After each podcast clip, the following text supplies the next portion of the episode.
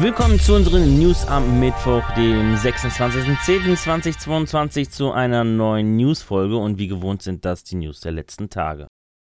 Auf einem Event im französischen Saint-Denis kündigte der Elektronikhersteller Philips seine neue Gaming-Marke an, die Hardware und Peripherie im Angebot hat. Der Name lautet Evnia, Evnia oder so. Der Name soll griechisch, also Evnia, und steht für gesunder Geist oder smartes Denken. Ja, das hatte Philips bei der Namensfindung wohl nicht. Die neue Marke soll verschiedene Hardware beinhalten, die man in drei Preis- und Qualitätsklassen definiert. Einmal in 3000, 5000 und 7000 bis 8000. Die ersten drei Monitore, die man schon jetzt auf der Webseite begutachten kann, sind ein 42 Zöller mit einem 138 Hz OLED-Panel, ein 34 Zöller mit 21 zu 9 UHD OLED-Panel und ein weiterer 34 Zöller mit 4K 165 Hz. Weitere Modelle sollen im Dezember und Januar folgen. Zudem gibt es noch zwei mechanische Tastaturen mit Cherry MX Switches, zwei Mäuse und zwei Headsets.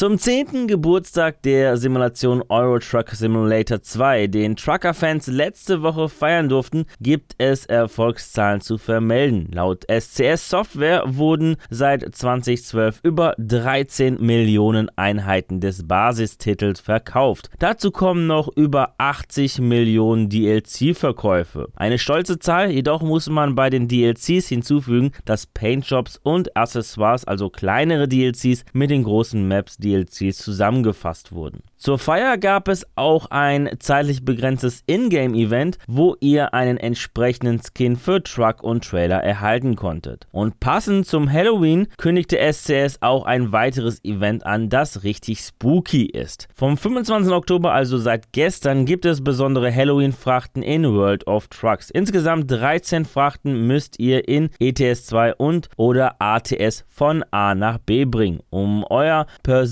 Ziel zu erreichen. Als Belohnung erhaltet ihr die World of Trucks Errungenschaft sowie ein sehr niedliches, aber gruseliges Swinging Bad Dashboard Spielzeug. Wenn ihr sogar als Community die 666.000 Frachten schafft, gibt es noch einen gruseligen, aber fröhlichen Ingame Kürbiskopf zum Aufhängen dazu. Das Event endet am Sonntag, den 6. November. Im großen Behind the Sims Summit Livestreams letzte Woche durfte man eine besondere Überraschung bewundern. Und zwar ein Sims Baby, das durch die Gegend krabbelte, sich aufsetzte und dann aufgehoben wurde. Zunächst vermutete die Community, dass es sich hierbei um eine Überarbeitung der bestehenden Babys handelt, die Anfang 2023 für die Sims 4 Einzug halten. Jedoch falsch gedacht, denn es handelt sich hierbei um einen Teaser einer neuen neuen Altersstufe namens Säuglinge. Dies bestätigte EA und fügte hinzu, dass das Entwicklerteam schon sehr lange daran arbeitet und sich freue, diese Altersstufe Anfang 2023 ins Basisspiel hinzuzufügen.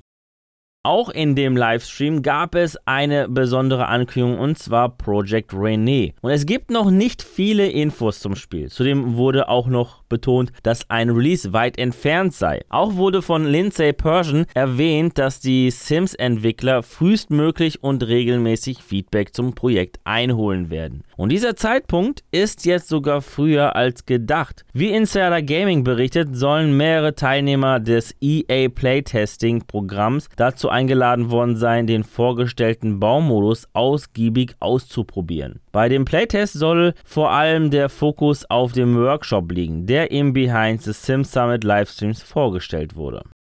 CI Games hat seine Roadmap für die nächsten fünf Jahre vorgestellt. Schon nächstes Jahr soll The Lords of the Fallen erscheinen, das gemeinsam mit Sniper Ghost Warrior als Flagship IP des Entwicklers gelistet wird. In Zusammenarbeit mit Underdog Studios soll zudem Sniper Ghost Warrior im Zeitraum zwischen 2024 und 2025 Premium Content erhalten. Zudem kündigte CI Games auch neue Projekte an, darunter eine weitere Flagship IP. Ein Survival-Titel, das auf Basis der Unreal Engine 5 entsteht und aktuell unter dem Namen Project Survive läuft. Verantwortlich dafür ist das Studio Battlefields. Ein weiteres Spiel, das sich in Entwicklung befindet, ist Project Scorpio, ein taktischer Premium PvE Multiplayer Shooter, der sich ebenso bei Anadog Studios in Entwicklung befindet und als ein Games as a Service Game erscheinen soll.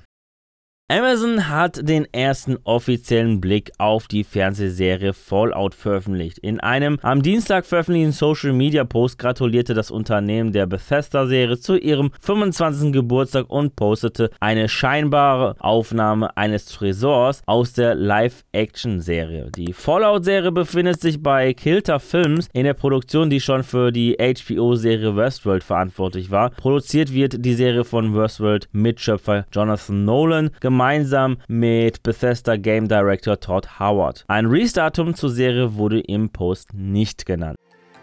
Ja, das waren die News der vergangenen Tage. Ich verabschiede mich an dieser Stelle. Vielen Dank fürs Reinschauen bzw. Reinhören. Wenn euch die Folge gefallen hat, dann würde ich mich natürlich über eine positive Bewertung von euch freuen, wie auch über eure Kommentare auf YouTube. Und damit ihr keine unserer News-Folgen verpasst, einfach ein Abo bzw. Follow dalassen und auf YouTube natürlich das Glöckchen nicht vergessen zu aktivieren. Die nächste News-Folge gibt es am kommenden Samstag. Bis dahin bleibt gesund und guten Loot euch. Ciao.